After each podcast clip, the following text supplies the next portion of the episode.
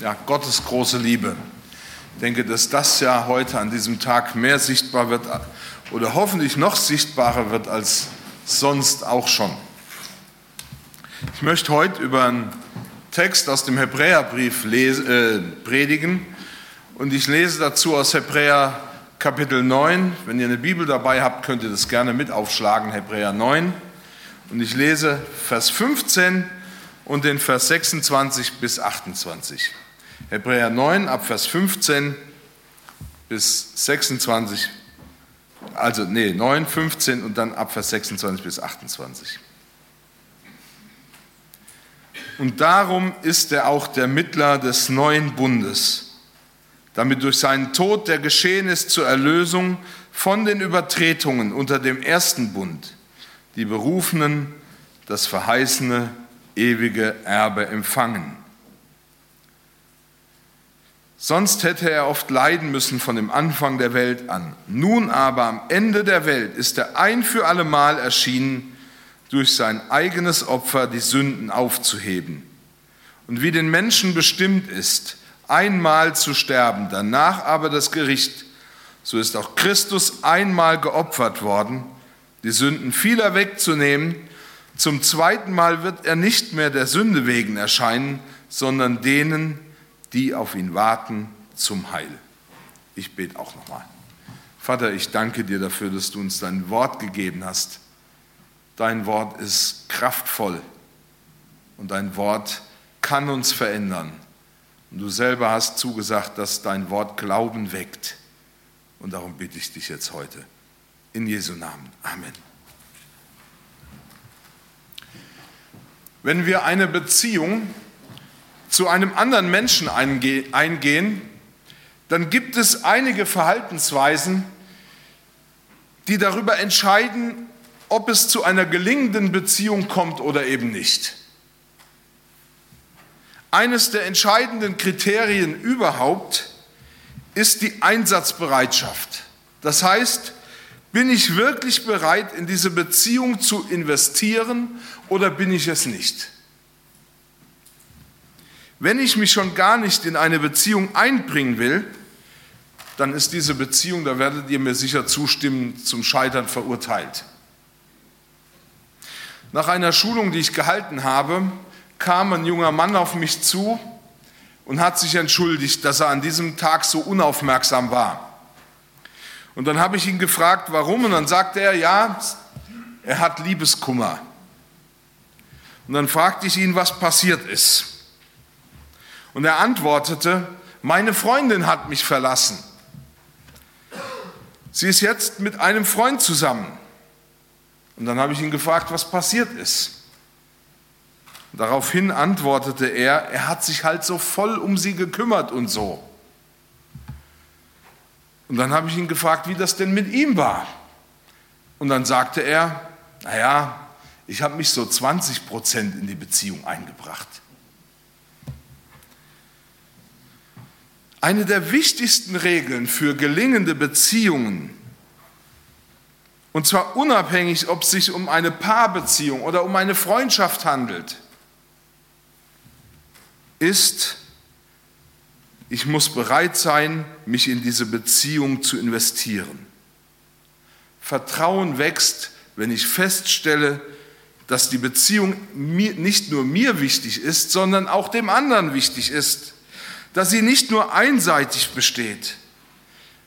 Besteht sie nur einseitig, dann wird selten etwas Belastbares und Festes daraus. Ich muss wissen, ob der andere auch bereit ist, sich in diese Beziehung einzulassen und voll einzubringen. Warum erzähle ich das? Ich komme darauf, weil ich heute verdeutlichen will, dass die Beziehung zu Gott oder die Gott zu uns Menschen sucht, eine Beziehung ist, in der Gott alles einbringt. Ich habe manchmal den Eindruck, wenn ich mich so mit Leuten unterhalte, die jetzt wenig vom Glauben verstehen, dass sie eher den Eindruck vermitteln, naja, Gott will eigentlich doch nur eins, Der will nur deshalb eine Beziehung zu mir, weil er Menschen braucht, die ihm gehorchen, weil er Leute braucht, die tun, was er sagt. Gott fordert doch immer nur. Dagegen steht aber ganz eindeutig das Zeugnis der Bibel.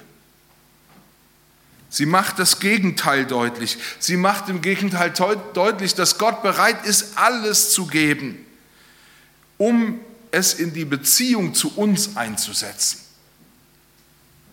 In Johannes 3, Vers 16, es ist auch so als Losung über diesen Tag geschrieben, heißt es, denn also hat Gott die Welt geliebt, dass er seinen eingeborenen Sohn gab, auf dass alle, die an ihn glauben, nicht verloren werden, sondern ewiges Leben haben.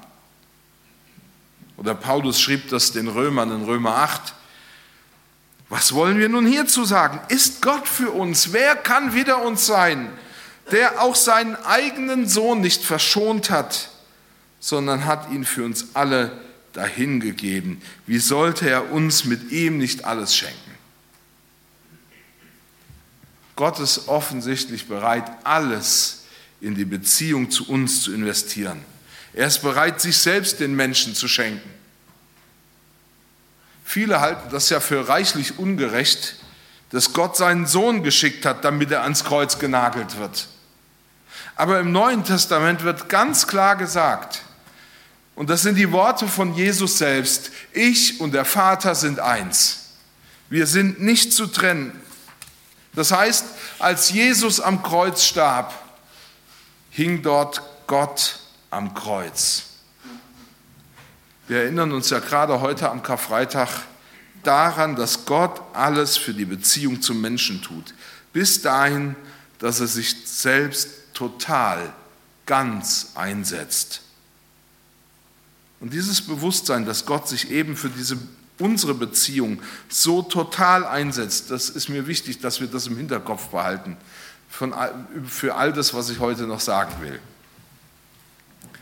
Denn ich möchte mit euch darüber nachdenken, was dieses Opfer von Jesus für uns bedeutet oder bedeuten kann. Dass Jesus sich am Kreuz hingegeben hat, bedeutet nämlich, dass es eine völlig, zu einer völlig neuen Beziehungsebene zwischen ihm und uns gekommen ist.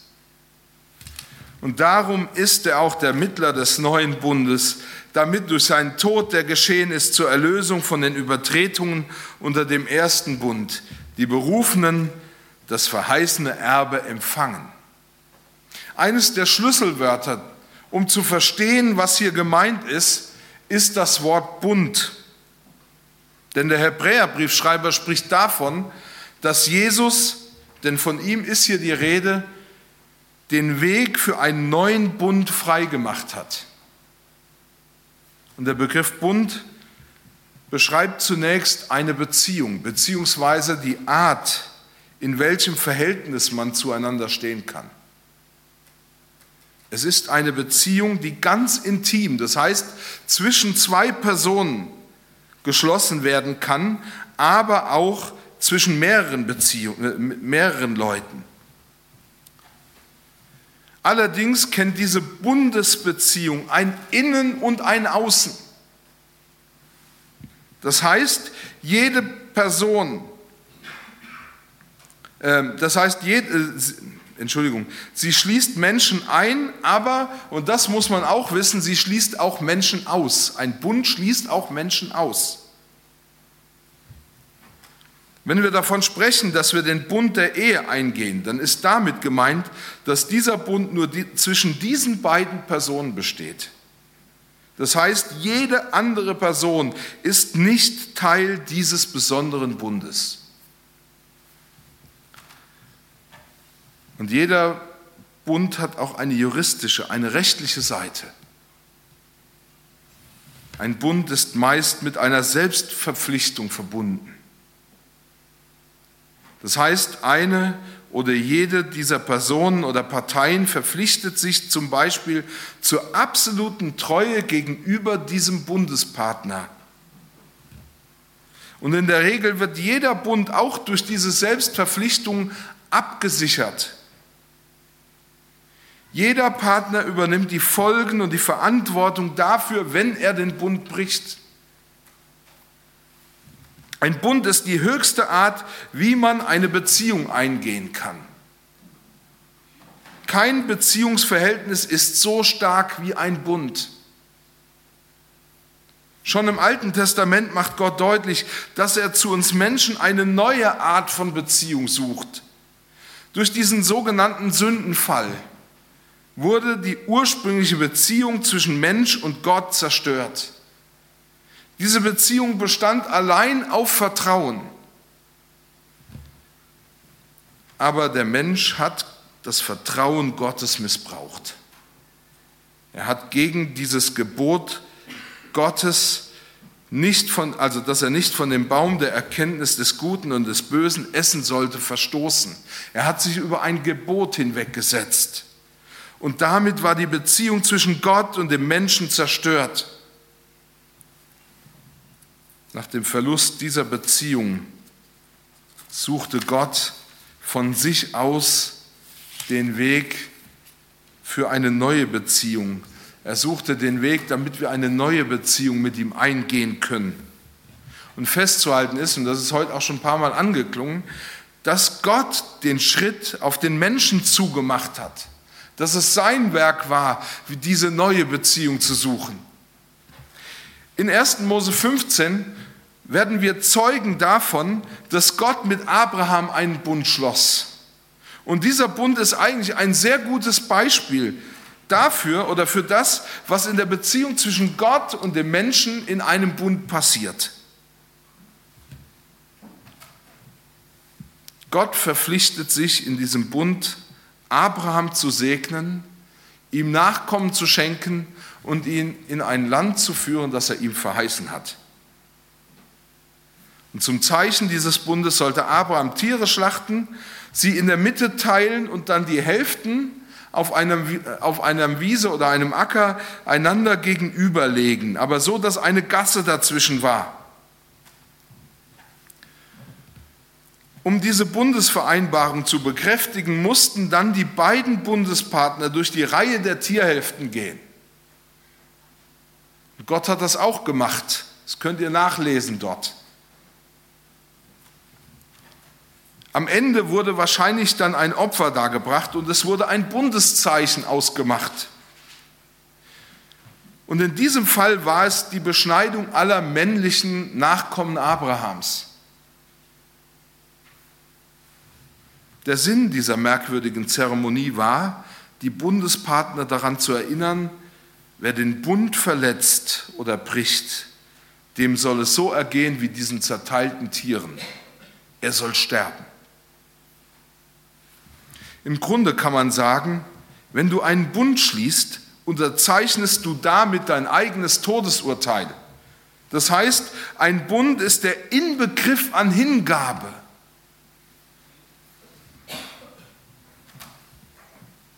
Derek Prinz schrieb, es bedeutet, dass man durch diese Opfer hindurchgeht, sich die toten Leiber ansieht und sagt, dieser Tod war mein Tod. Ab jetzt bin ich mir selbst gegenüber tot und lebe für den, mit dem ich einen Bund habe. Abraham verzichtete auf sein Leben, um mit Gott zu leben. Und interessanterweise tat Gott dasselbe für Abraham. Ich finde das einen unvorstellbar bewegenden Gedanken. Außerdem gehört zum Bund, dass in diesem Verhältnis jeder beanspruchen kann, was dem anderen gehört. Ein Bund ist eine ernste Angelegenheit. Nach dem Bund mit Abraham schloss Gott mit dem Volk Israel einen neuen Bund. Aber das Charakteristische für diesen Bund war, dass nicht wie in diesem Bund Abra mit Abraham nur Gott allein die Verpflichtungen dieses Bundes übernommen hat, sondern dass er das Volk an den Verpflichtungen beteiligte. Die Verpflichtung war es, äh, Gottes war es, sein Volk zum Frieden in das verheißene Land zu führen. Die Verpflichtung des Volkes war es, die Gesetze Gottes zu halten und vor allem Gott als seinen einzigen als den wahren Gott zu lieben und zu ehren. Das Zeichen für diesen Bund war der Sabbat, ein Tag der Ruhe und des Friedens. Und zwar als ein Zeichen für den Frieden und die Ruhe, die noch zu erwarten sind, die wir noch geschenkt bekommen. Doch stellte sich ja schnell heraus, dass die Menschen im Volk Israel nicht in der Lage waren, ihren Teil der Verpflichtung einzuhalten. Gott hielt an diesem Verhältnis fest und hielt an Israel fest. Aber die Israeliten zeigten, dass sie nicht in der Lage waren, Gott treu zu bleiben. Und damit hätten sie eigentlich, das bedingt jeder Bund, den Tod verdient. Der Bund wurde gebrochen. Allerdings geschah das nie nur aus Versehen, sodass man sagt, oh, ich habe den Bund schon gebrochen, sondern das geschah, wenn sie es getan haben aus voller Absicht. Und wenn sie den Bund übertraten, zeigten sie, wie es um ihren Charakter bestellt ist. Am Schluss muss sogar Gott zugeben, dass der Bund von Seiten der Israeliten gescheitert war. Und damit war auch zunächst die Möglichkeit des Menschen zu einer tiefen und verbindlichen Beziehung zu Gott zu kommen gescheitert. Doch Gott hatte schon lange diesen einen Plan. Ein neuer Bund, eine neue Möglichkeit der tiefen und verbindlichen Beziehung Gottes zum Menschen. Aber dadurch, dass ja diese ursprüngliche Beziehung zwischen Gott und Mensch durch Adam und Eva zerstört worden war, waren alle von dieser Beziehung zu Gott ausgeschlossen.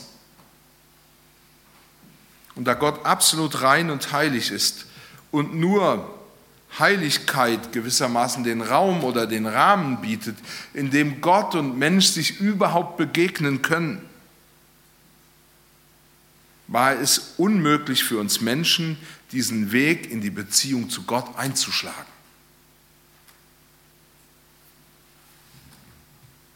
Nur Gott selbst konnte diese Barriere durchbrechen.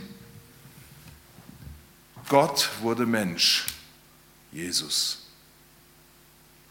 Ich erinnere noch einmal daran, dass jeder Bund damit geschlossen wird, dass beide Parteien zustimmen, das eigene Leben aufzugeben, um ganz für den anderen zu leben. Beziehungsweise jeder Bund wird damit besiegelt, dass beide Parteien bereit sind, den Tod zu erleiden, wenn sie diesen Bund brechen.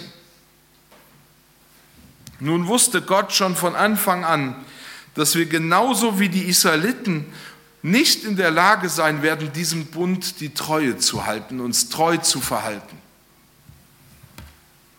Paulus bestätigte das, als er den Römern schrieb. In Kapitel 3 im Römerbrief könnt ihr das nachlesen. Da heißt, was sagen wir denn nun?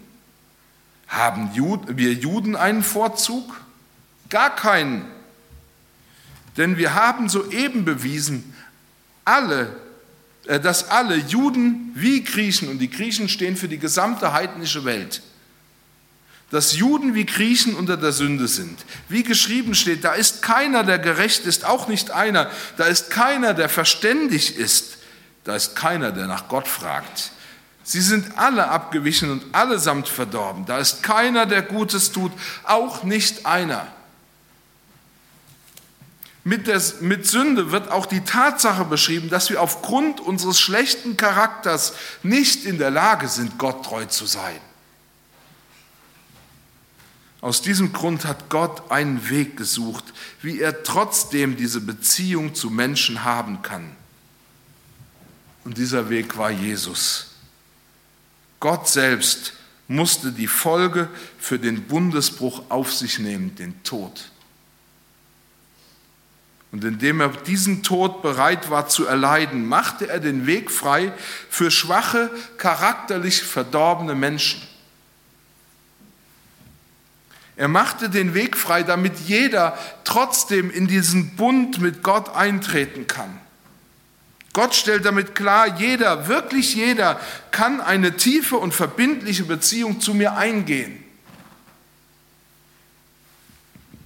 Jesus hat die Folgen des Bundesbruchs oder der Bundesbrüche, müsste man ja sagen, schon auf sich genommen. Du kannst ganz frei und unbeschwert in dieser Beziehung mit Gott leben. Damit bekommst du Anteil an allem, was Gott gehört. Ewiges Leben und ewige Gemeinschaft mit Gott. Du bist, wenn du diesen Bund eingehst oder eingegangen bist, unverbrüchlich mit Gott verbunden. Der Eintritt in dieses Bündnis zu Gott ist die persönliche Erklärung, dieses Opfer von Jesus, dass er meine Sünde für meinen Charakter, den, oder dass er für meine Sünde, für meinen Charakter den Tod erleiden musste, dass ich bereit bin, das anzunehmen, um jetzt völlig und ganz ihm allein zu gehören, das eigene Leben aufzugeben, in diesen Bund einzutreten, um mit ihm zu leben. Wir sagen zu diesem Akt Bekehrung, aber es ist eigentlich der Eintritt in einen Bund, in eine tiefere Beziehung, die es sonst so nicht gibt. Hier wird eine neue Art der Beziehung geschlossen. Das heißt, ich höre auf, für mich selbst zu leben oder zu existieren. Ich lebe nun ganz für die Beziehung zu Gott bzw. zu Jesus Christus. Und Gott verpflichtet sich seinerseits, mich auch in seine sichtbare Gegenwart hineinzubringen. Das ist der Teil seines, das ist sein Bundesteil, das er einbringt. Er verpflichtet mich, sich mir neues Leben zu schenken und mir Anteil an seinem Frieden und seiner Herrlichkeit zu schenken. Wir haben heute Karfreitag. Und am Karfreitag erinnern wir uns daran, dass Jesus die Folgen der Trennung zu Gott und die Folgen unserer Bundesübertretungen auf sich genommen hat, damit wir in eine wunderbare Beziehung mit dem lebendigen Gott kommen und bleiben. Es ist eine Beziehung, in der ich sicher sein darf, dass Gott alles für mich einsetzt, was er hat. Wie gesagt, es ist eine neue Ebene von Beziehung. Es ist eine Verbindung zwischen mir persönlich und dem lebendigen Gott. Nur er und ich. Wenn ich schuldig werde, also etwas tue, was diesen Bund belastet oder beschädigt, dann muss ich nur zu ihm kommen und seine Vergebung annehmen. Dann muss ich nur kommen und sagen, ja, du hast den schweren Teil dieses Bundes erfüllt. Du bist ans Kreuz gegangen. Du hast dein Leben gegeben damit und ich bin jetzt frei. Das ist geschehen am Kreuz. Ich darf zu ihm kommen. Ist dir eigentlich bewusst, wie befreiend das ist? Wie zutiefst befreiend es ist, dass du immer zu ihm kommen kannst, egal wie du bist und egal mit was du kommst, weil er dich befreit hat. In dem Bund Gottes mit Israel bekam man bald den Eindruck, als ob Gesetze das Einhalten der Gesetze wichtiger ist als die Beziehung zu Gott.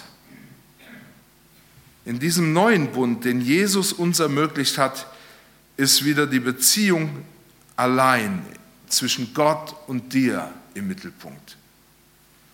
Es geht immer nur um die Beziehung zwischen Gott und dir. Wir legen ja viel Wert auf Bibellesen, auf Teilnahme am Gottesdienst aufs Gebet. Und uns muss klar sein, dass wir Bibel lesen, ist nicht Teil einer Bundesverpflichtung, ist uns nicht aufgetragen worden als Gesetz. Dass wir beten, das ist uns nicht aufgetragen worden als ein Gesetz. Dass wir in den Gottesdienst kommen, das ist nicht aufgetragenes Gesetz, sondern wir lesen die Bibel weil wir damit wesentlich die Beziehung zu Gott vertiefen können.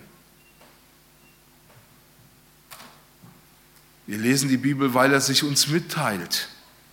Ich komme in den Gottesdienst, weil er verheißen hat, gegenwärtig zu sein, anwesend zu sein, wenn ich komme. Ich spreche mit ihm im Gebet, weil dadurch die Beziehung lebt. Er will mir begegnen und gemeinsame Zeit mit mir verbringen. Dieser neue Bund ist tatsächlich etwas unglaublich Wertvolles. Und alles fing damit an, dass Jesus selbst aus Liebe bereit war, den Preis für diesen Bund zu zahlen. Und ich muss ehrlich sagen, aus eigener, aus eigener ja, Erleben, ich bin ihm so dankbar dafür. Er hat alles getan. Und jetzt haben wir eine freie Beziehung, er und ich. Und das kann jeder von euch auch haben.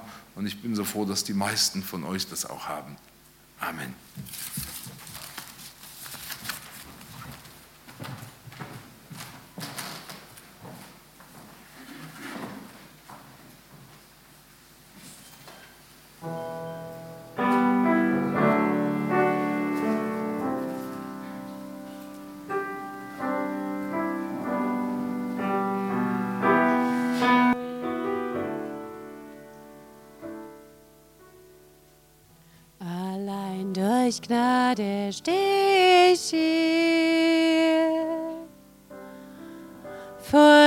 Deinem Thron, mein Gott, bei dir.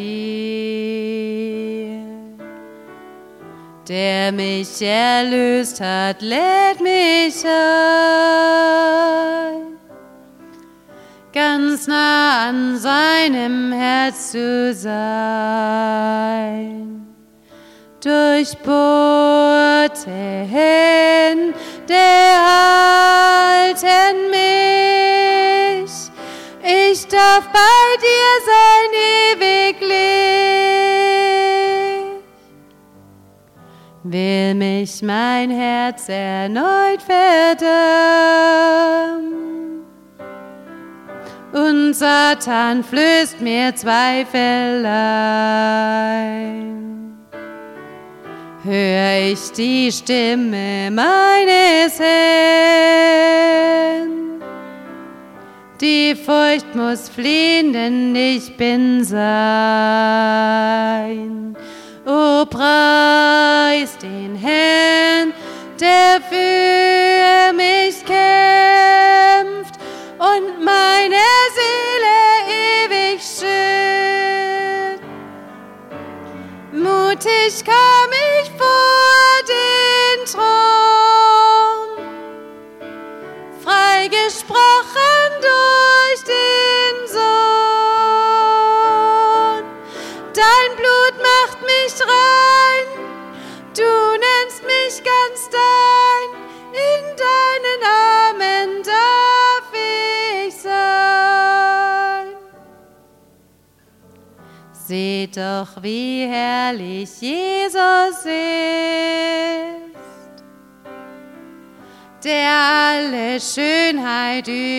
übertrifft.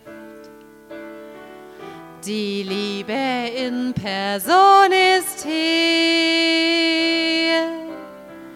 gerecht und treu steht er zu mir. All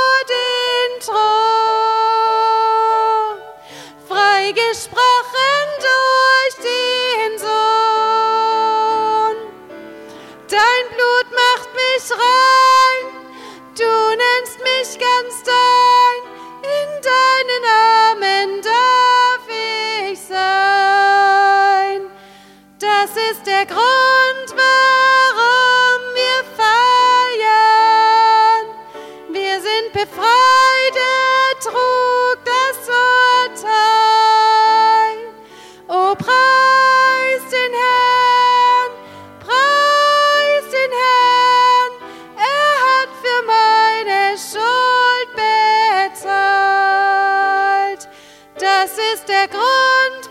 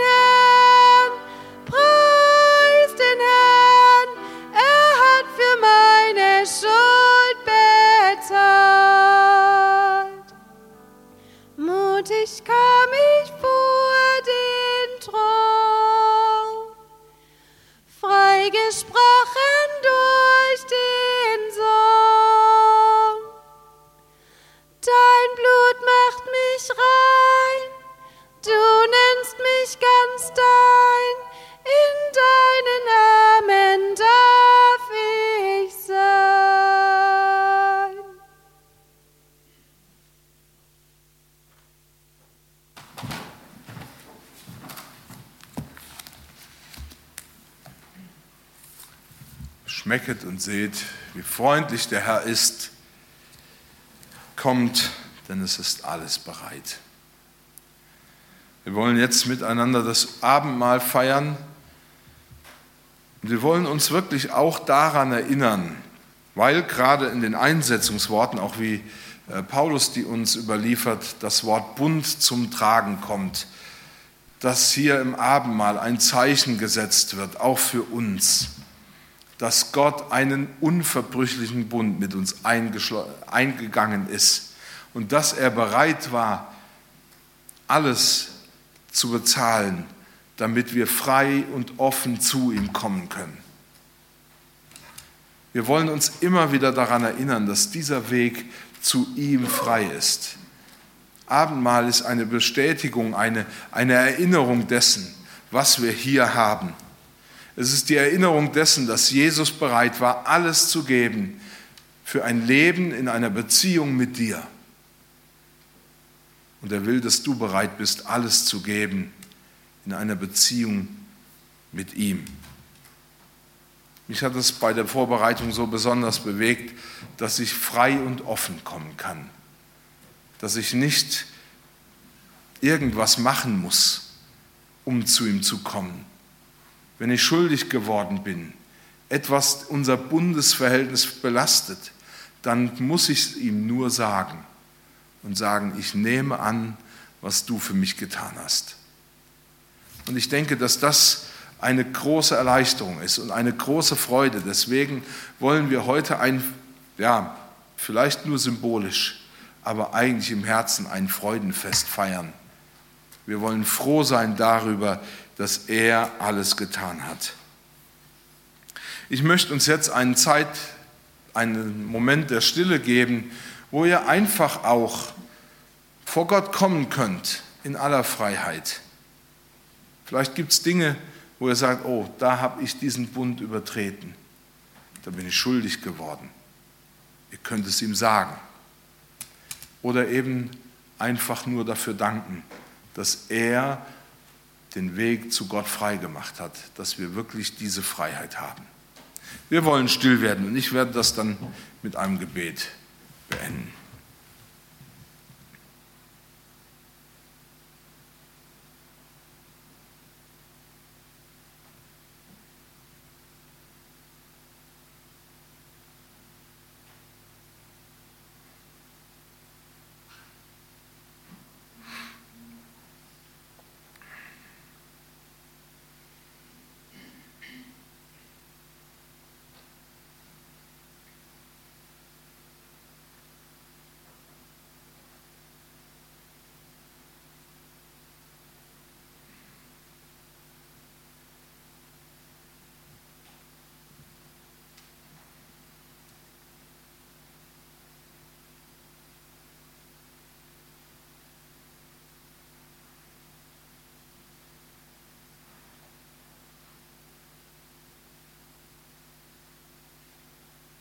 Herr, und ich danke dir von ganzem Herzen dafür, dass du das Urteil, was ansteht für Bundesübertretungen, dass du das auf dich genommen hast.